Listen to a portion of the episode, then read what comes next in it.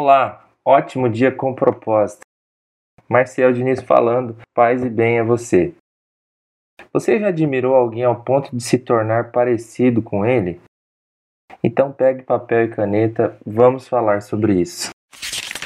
Quando ele se manifestar, seremos semelhantes a ele, pois o veremos como ele é.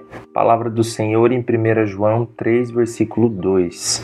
Deus predestinou os que creem para serem conforme a imagem de seu Filho, também é uma palavra de Romanos 8, versículo 29. Assim, conscientemente ou de propósito, tudo na nossa vida coopera para que esse maior propósito se cumpra na vida daqueles que creem em Jesus e fizeram dele o maior propósito de suas vidas, ou seja, aqueles que depositaram nele toda a sua esperança de vida eterna. A promessa de sermos semelhantes a Jesus é a mais bonita, a mais gloriosa e a mais esperada de todas registrada nas Escrituras. Pois Jesus é o primeiro filho amado de Deus. Ele é o padrão de ser humano utilizado para conformar todos todos os outros filhos. Desta forma, todas as coisas menores que Deus faz na nossa vida, quer seja profissional, acadêmica ou ainda dentro da família, dos nossos relacionamentos familiares, ele o faz com vistas a contribuir para a nossa conformidade à sua imagem e semelhança.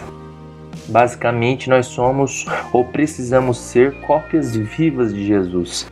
Esse é um propósito geral a ser perseguido, do qual todos os outros virão à tona. Considerado ou considerando a batalha que temos dentro de nós, entre o bem e o mal, entre o nosso desejo de seguir a Jesus e seguir ao mundo, a oração para o dia é aquela que estimule o seu desejo de buscar essa semelhança com Jesus o desejo de ser uma cópia viva de Jesus. Esse é o nosso maior alvo, essa é a nossa oração do dia.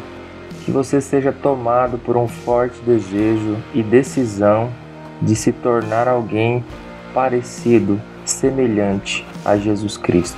Deus abençoe a tua vida. Um ótimo dia com propósito.